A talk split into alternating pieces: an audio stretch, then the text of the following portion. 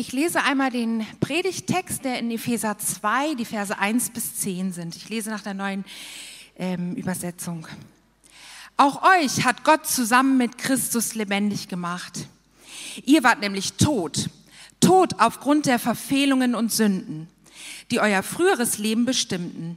Ihr hattet euch nach den Maßstäben dieser Welt gerichtet und wart dem gefolgt, der über die Mächte der unsichtbaren Welt zwischen Himmel und Erde herrscht. Jenem Geist, der bis heute in denen am Werk ist, die nicht bereit sind, Gott zu gehorchen. Wir alle haben früher so geliebt, gelebt. Wir ließen uns von den Begierden unserer eigenen Natur leiten und taten, wozu unsere selbstsüchtigen Gedanken uns drängten. So wie wir unserem Wesen nach waren, hatten wir, genau wie alle anderen, nichts verdient als Gottes Zorn. Doch Gottes Erbarmen ist unbegreiflich groß.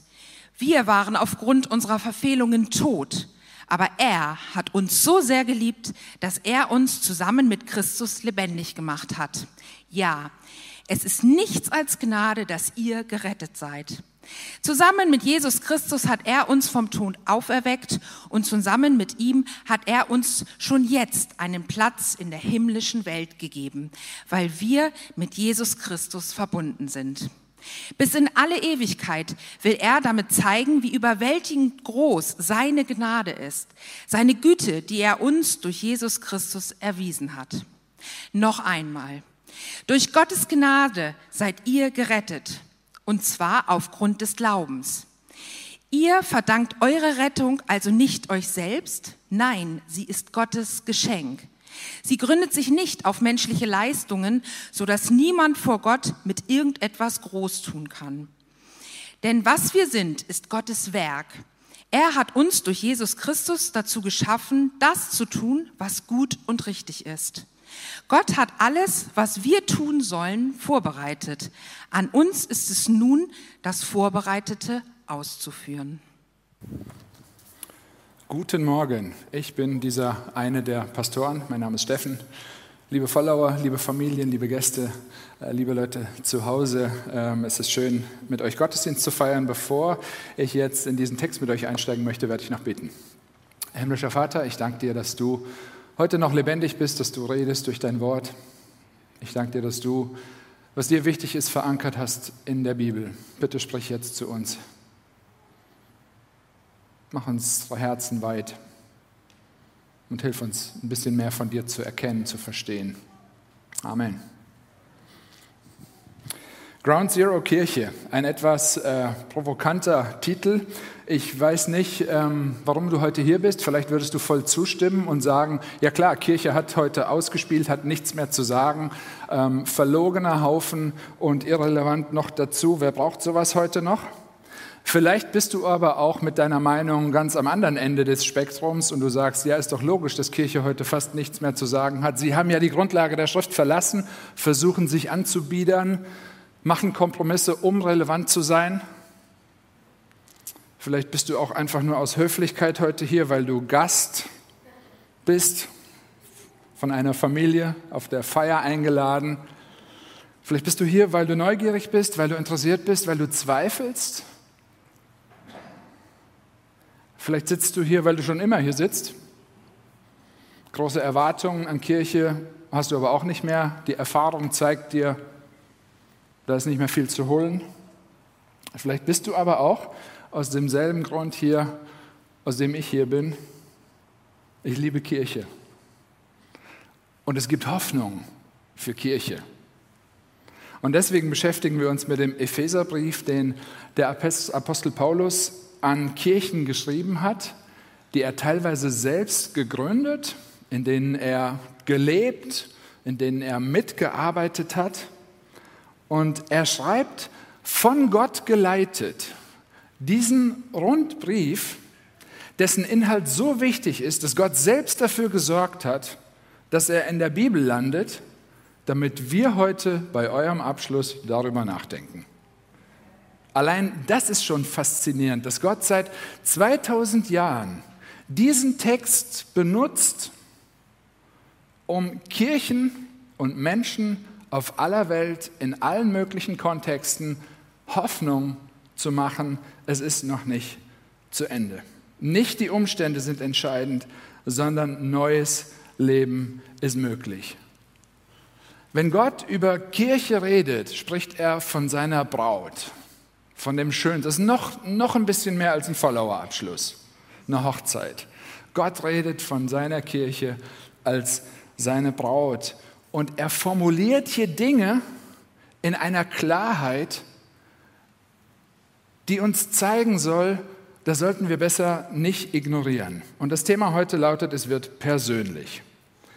Dieser Text ist wahrscheinlich einer der wichtigsten Bibeltexte, wenn es um die Frage geht, warum sollte ich eigentlich glauben? Wenn ihr euch das fragt, jetzt nach zwei Jahren oder in den zwei Jahren gefragt habt, warum sollte ich eigentlich glauben? Wenn du zweifelst und dich fragst, warum sollte ich eigentlich glauben? Wenn du Christ bist und dich immer wieder fragst, warum soll ich eigentlich glauben? Und es könnte sein, und ich hoffe, dass du durch diesen Text heute angesprochen wirst, es könnte aber auch sein, dass du dich angegriffen fühlst. Hauptsache, du ignorierst nicht Gottes Reden heute. Vor einigen Jahren war ich mit meinem Sohn unterwegs im Auto, als er plötzlich aus heiterem Himmel gefragt hat, Papa, hast du eigentlich schon mal einen Toten gesehen? Und dann habe ich ihm erzählt von meiner Arbeit als Altenpfleger und dann als Krankenpfleger und dann zehn Jahre im, im Rettungsdienst und dann als Pastor. Ich glaube, die Zahl der Toten, die ich gesehen habe, geht weit ins Dreistellige. Und häufig habe ich Notärzte und Kollegen sagen, hören und es selbst gesagt, der oder die ist tot, da ist nichts mehr zu machen. Und das ist eine eindeutige, das ist eine ziemlich krasse, das ist eine traurige und meistens auch eine ziemlich endgültige Aussage.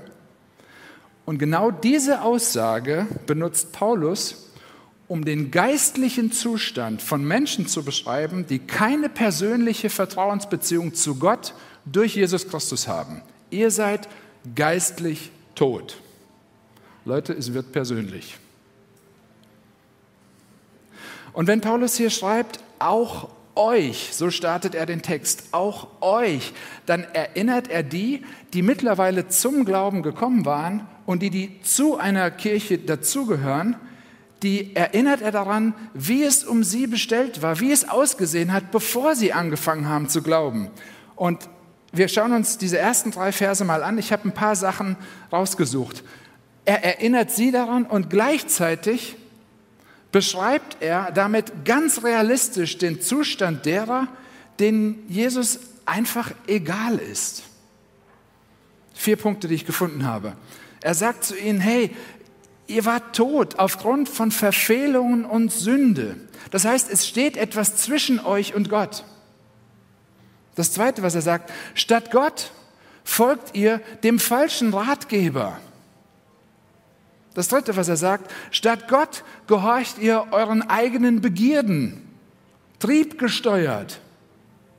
Und das vierte, was er ihnen sagt, Entscheidungen trefft ihr aus reinem Egoismus. Heute würde die Formulierung lauten, ich tue das, was sich für mich richtig anfühlt.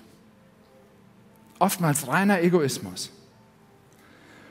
Es wird persönlich. Und ich könnte jeden verstehen, der an der Stelle jetzt sagt, was willst du eigentlich von mir? Ich kenne dich gar nicht. Und Paulus kenne ich auch nicht. Kümmere dich um dich.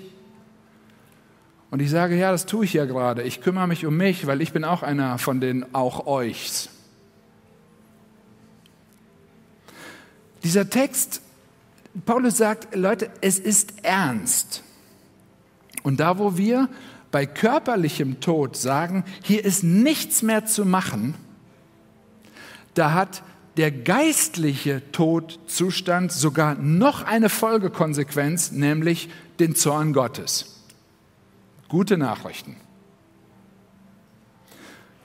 Und ich bin so froh, dass wir an dieser Stelle hier nicht aufhören müssen. Es wäre so hoffnungslos. Und wenn du eben gedacht hast, was willst du eigentlich von mir?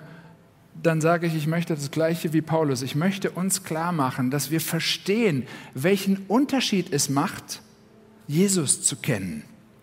Und deswegen lesen wir unbedingt weiter ab Vers 4. Nachdem auch euch und auch ihr kommt nämlich das große Aber Gott. Auch ihr, aber Gott. Und dann heißt es ab Vers 4, aber Gottes Erbarmen ist unbegreiflich groß. Wir waren aufgrund unserer Verfehlungen tot, aber er hat uns so sehr geliebt, dass er uns zusammen mit Christus lebendig gemacht hat. Ja, es ist nichts als Gnade, dass ihr gerettet seid. Ich weiß nicht, ob du dich schon mal mit jemandem unterhalten hast, der erfolgreich reanimiert wurde, der zurück ins Leben geholt wurde. Mein Vater hat das erlebt. Der ist tot umgefallen und sein bester Freund, der bei ihm war, hat ihn reanimiert. Und er lebt. Aber er lebt anders weiter als vorher.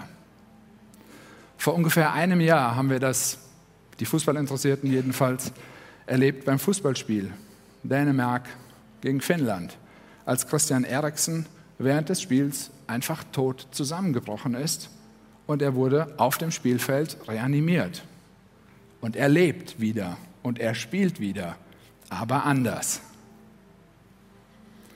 Mir ist noch kein Helfer und kein Notarzt begegnet, der vor einer Reanimation erstmal gefragt hat, äh, kennt den jemand oder kennt die jemand? Ist der es wert, dass wir reanimieren? War der auch lieb? Hat er ein gutes Leben geführt? War sie ehrlich? Ist sie fremdgegangen? Kennt jemand, kennt er Gott?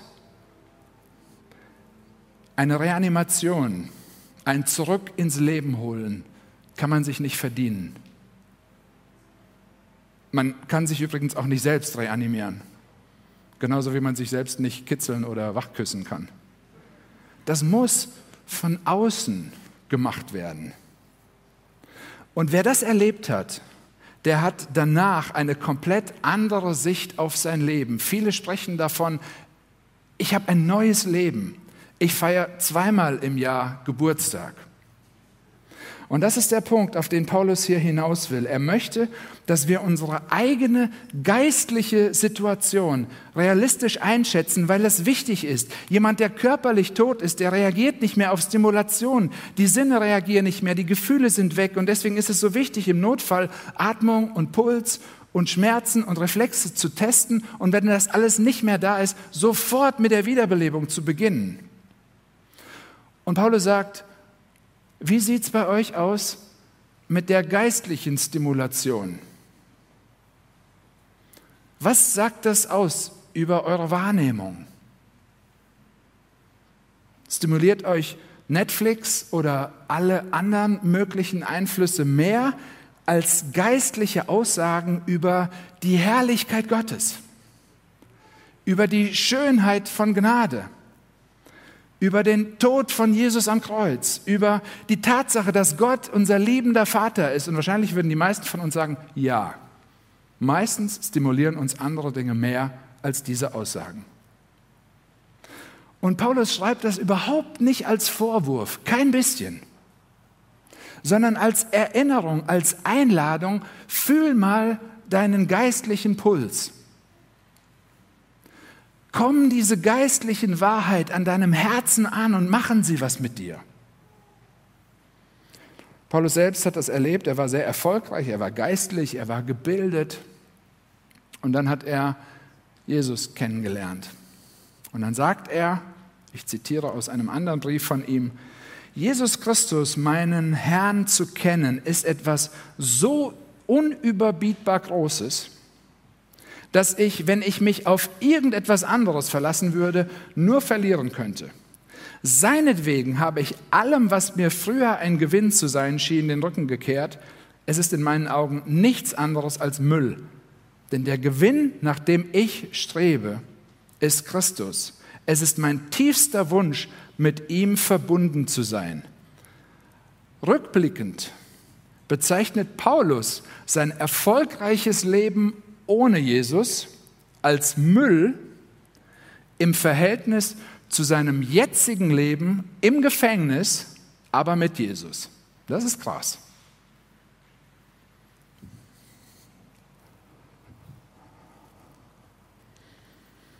Ein totes Leben ist ziemlich konstant, aber leider konstant null.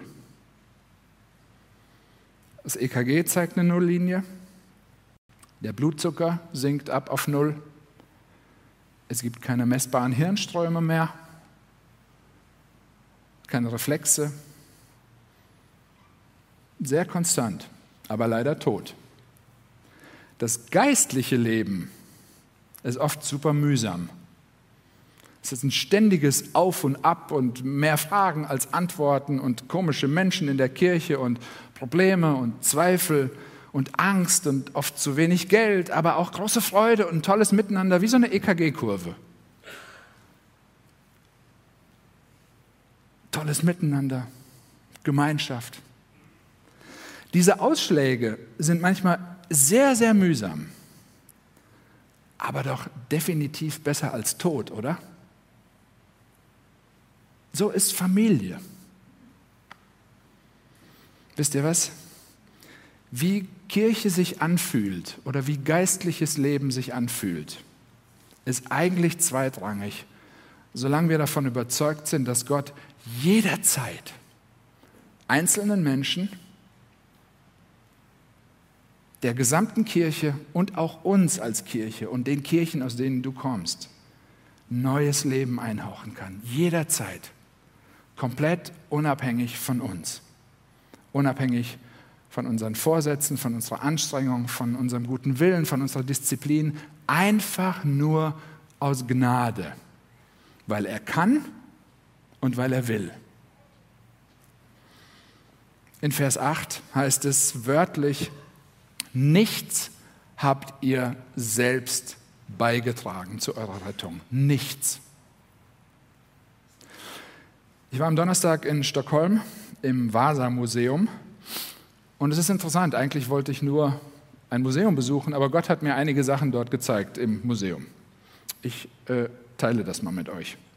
Die Vasa war ein Schiff, das am Sonntag, den 10. August 1628 nachmittags auf der Jungfernfahrt nach 20 Minuten und ungefähr einem Kilometer unter den Augen von Tausenden von Zuschauern, weil sie über zwei Jahre auf diesen Moment gewartet haben, mitten im Hafen von Stockholm gesunken ist. 20 Minuten nach der Jungfahrt, also 20 Minuten hat das Schiff überlebt. Es war das neueste und das größte und das prächtigste und das prunkvollste Schiff der schwedischen Flotte und auch das teuerste. Ich habe euch mal ein paar Bilder mitgebracht. So sollte es aussehen. Jetzt steht es da, es ist unfassbar groß. Nochmal eins weiter, da sieht man die Ausschmückung. Ne, eins zurück bitte. Was war passiert? Warum ist dieses Schiff untergegangen? Ein vier von zehn Segeln waren gesetzt und beim Losfahren kam hinter einem Felsen ein leichter Seitenwind und hat das Schiff in Schieflage gebracht. Und weil so geprotzt werden sollte, waren alle Luken der Kanonen offen. Da ist Wasser reingelaufen. Das Wasser hat noch mehr zur Schieflage geführt und das ganze Schiff war so schwer, dass es innerhalb von fünf Minuten komplett weg war, mitten im Hafen von Stockholm. Heute weiß man, dass das Schiff für seine Höhe zu schmal war. Für den ganzen sichtbaren Protz hatte es nicht genug Tiefgang und nicht genug Gewicht an, an Ballaststeinen als Ausgleichskörper im Rumpf des Schiffes. Es war viel zu wenig. Der Schwerpunkt war also viel zu hoch und das, was sichtbar war, das wurde viel wichtiger genommen als das, was nicht sichtbar war, was aber eigentlich viel wichtiger ist. Und ich glaube, etwas ganz Ähnliches möchte Paulus hier in diesem Text ansprechen. Wenn wir nicht genug Tiefgang durch die Gnade und den Glauben haben, dann kann und dann wird es in unserem Leben ganz schnell zu einer Schieflage kommen und wir werden Schiffbruch erleiden.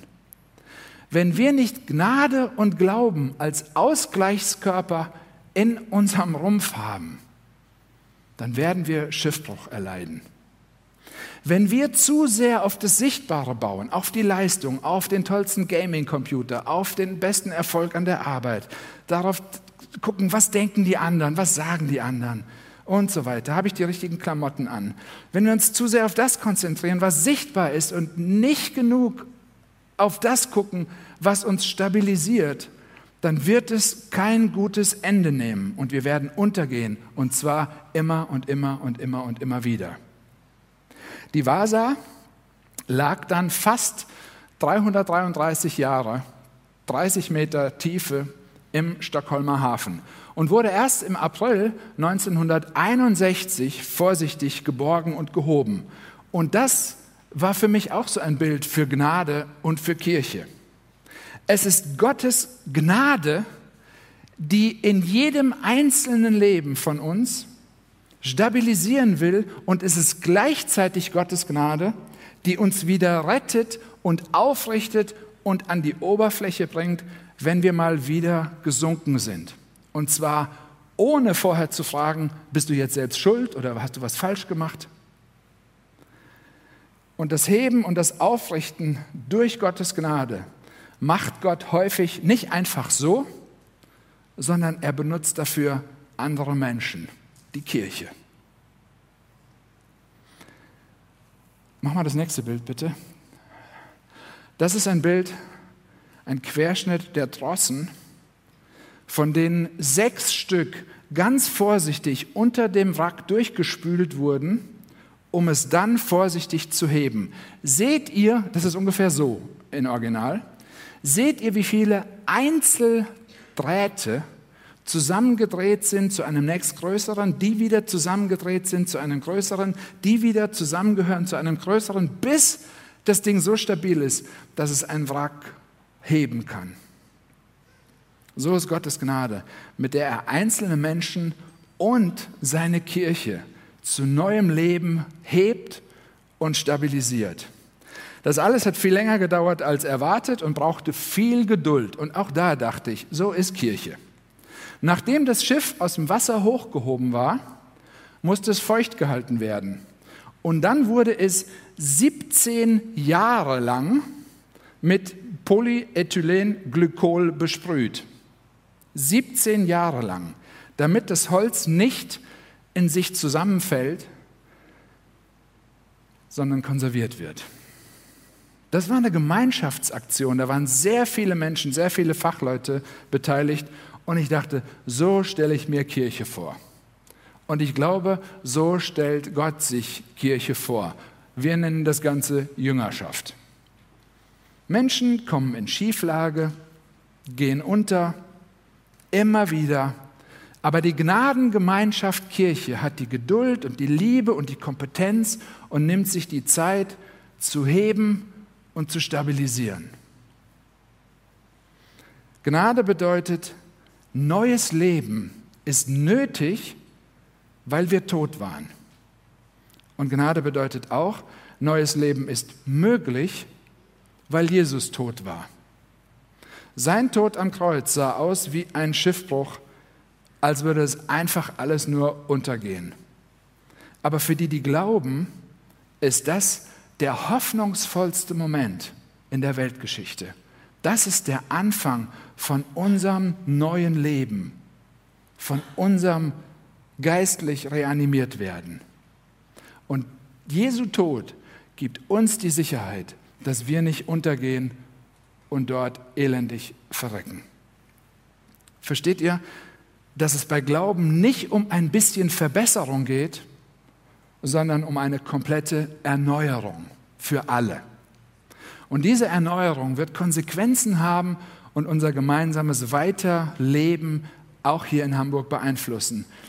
Und das, damit schließt Paulus auch diesen, diesen Abschnitt ab, wenn er sagt, denn was wir sind, ist Gottes Werk. Was du bist, ist Gottes Werk. Er hat uns durch Jesus Christus dazu geschaffen, das zu tun, was gut und richtig ist. Gott hat alles, was wir tun sollen, vorbereitet. An uns ist es nun, das Vorbereitete auszuführen. Unser Auftrag, dein Auftrag, euer Auftrag ist es, das zu tun, was Gott vorbereitet hat. Nicht mehr, aber auch nicht weniger. Und je mehr wir von Gottes Wesen und von seiner Gnade verstehen, desto mehr wird uns wichtig, was ihm wichtig ist. Und desto weniger werden uns die Dinge wichtig sein, die uns wichtig waren, bevor wir Jesus in dieser Schönheit und mit dieser Macht kennengelernt haben. Und wir können diese Dinge loslassen, weil die Erfahrung der Gnade und die Erfahrung mit Jesus so viel mehr sind als das, was so sichtbar ist und auf was wir häufig so vertrauen. Und das gibt eine neue Perspektive und es verändert nach und nach unser Herz und unsere Einstellung. Manchmal sehr langsam und es braucht Geduld. Aber ich komme zum Schluss. Gott hat sich für uns hingegeben. Und zwar dafür, dass wir nicht verloren gehen und dass seine Kirche nicht in sich zusammenfällt. Gott hat sich für dich hingegeben, dass du nicht verloren gehst und dass seine Kirche nicht in sich zusammenfällt. Und das wünsche ich uns allen, diese Erfahrung mit Gottes Gnade, die neues Leben schafft. Und besonders euch heute an diesem Doppelpunkt nach diesen zwei Jahren, ihr braucht Gottes Gnade. Und ihr braucht seine Kirche. Und wir als Kirchen brauchen euch. Und eure Freunde brauchen euch und Kirche, weil sie Gottes Gnade brauchen. Macht das, was Gott für euch vorbereitet hat. Und als Erinnerung an den Wert von eurem Leben und an Gottes Gnade, die euch so wertvoll macht, habe ich euch ein bisschen was von dem Schatz aus der Vasa mitgebracht, eingeflogen aus Stockholm.